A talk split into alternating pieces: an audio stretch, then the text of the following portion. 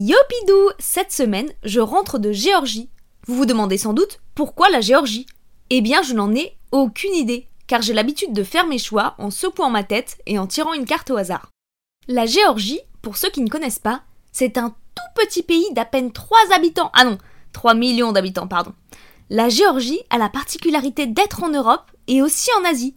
Je ne savais même pas qu'on pouvait faire ça.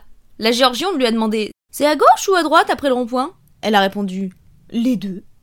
La Géorgie se situe entre la Turquie au sud et la Russie au nord. C'est pas les voisins les plus cool. Avec des voisins comme ça, tu joues pas au ballon dans le jardin.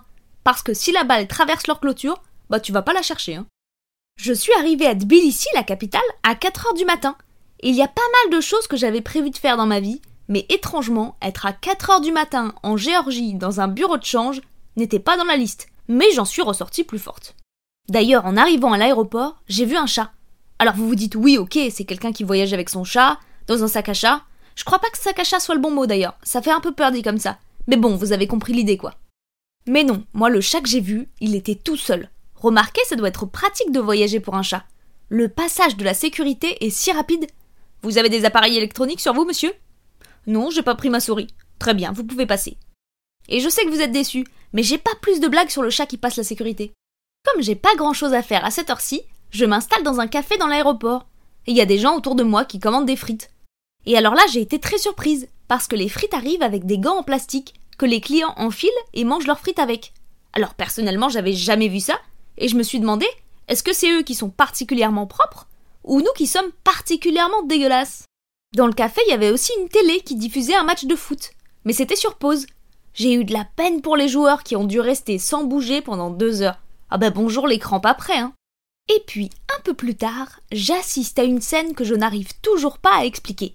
Un steward passe devant le café avec un énorme gâteau où il manque une part.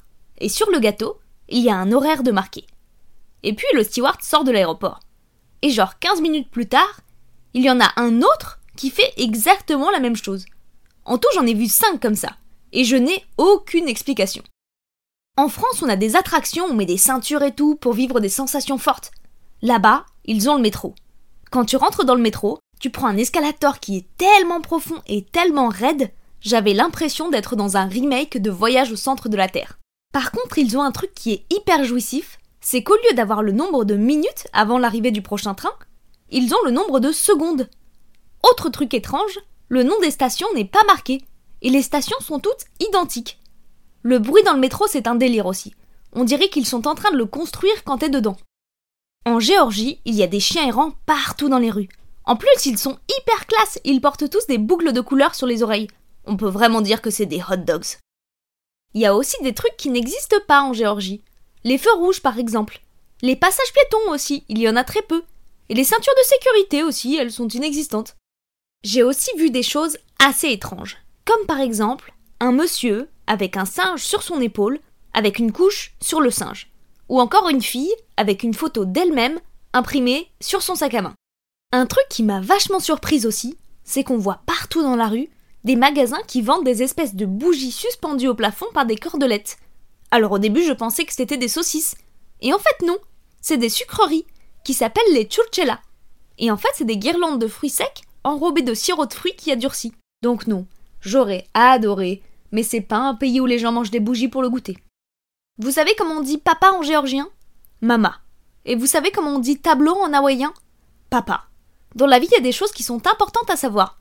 Bon, bah ça, ça ne fait pas partie de cette catégorie. En Géorgie, il y a une tradition assez originale tous les premiers garçons nés d'une famille sont appelés Georgi, et toutes les premières filles sont appelées Nino, ce qui fait que la moitié du pays s'appelle Georgi ou Nino. L'avantage, c'est que les appels à l'école, ça va très vite.